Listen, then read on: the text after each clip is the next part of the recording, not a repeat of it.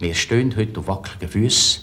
Wir haben Leitungen, die zu stark belastet sind. Und im Prinzip, bei einer kleinen Störung, ein Baum, der in eine Leitung fällt, droht ganze Regionen mehrstündige Unterbrüche.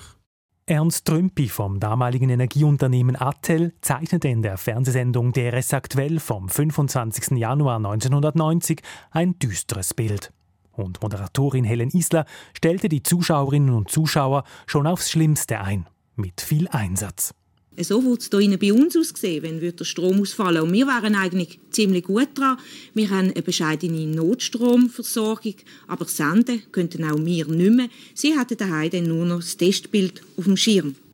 Der Hintergrund war Wassermangel. Im Januar 1990 floss durch die Schweizer Flüsse nur halb so viel Wasser wie in einem durchschnittlichen Jahr. Die Flusskraftwerke produzierten dementsprechend weniger Strom als üblich. Der fehlende Strom importierte die Schweiz aus dem Ausland. Laut dem Fernsehbericht war das pro Tag bis zu einem Viertel des in der Schweiz benötigten Stroms. Und da lag das Problem, wie Reporter Hans-Uli Locher berichtete. Es langt nicht, dass man den Strom irgendwo kaufen kann, man muss ihn auch noch zum Kunden bringen. Weil die Importe über andere Wege verteilt werden mussten als der Strom aus den Flusskraftwerken, waren viele der sogenannten Überlandleitungen viel stärker ausgelastet als vorgesehen.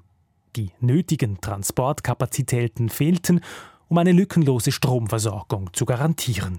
Es ist effektiv so, dass es ein Mengenproblem ist, sondern ein Problem der Versorgungssicherheit. Sagte Ernst Trümpi von Attel. Das Energieunternehmen ergriff daher Maßnahmen. Nicht notwendige Reparaturarbeiten an Leitungen wurden beispielsweise verschoben. Und es musste dafür gesorgt werden, dass die bestehenden Leitungen nicht überlastet wurden. Die Leistung von einzelnen Flusskraftwerken wurde daher zusätzlich reduziert.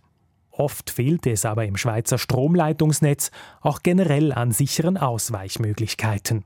Die halbe Stadt Basel wurde damals über nur eine Überlandleitung versorgt. Ein Ausfall hätte größere Auswirkungen gehabt, sagte der damalige Direktor der industriellen Werke Basel, Richard Straumann. Die betroffenen Quartiere hätten manuell auf einen anderen Stromzulieferer geschalten werden müssen. Ja, dann geht es bei uns zu wie ein Bienenhaus. Und äh, dann haben wir mindestens eine Stunde, bis wir die Umschaltungen gemacht hätten. Das muss man Straße für Straße, Quartier für Quartier. Und dann muss man schauen, wie dort die Belastung steigt. Die ganze Schweiz jederzeit mit Strom zu versorgen, war im Januar 1990 wegen Wasserknappheit also eine ziemliche Herausforderung. Und die Bilanz? Stromausfälle gab es nach dieser Warnung in der Schweiz zwar. Schaut man sich die Medienberichte von damals aber an, dann waren wohl meist größere Unwetter schuld und nicht in erster Linie der ungenügende Netzausbau.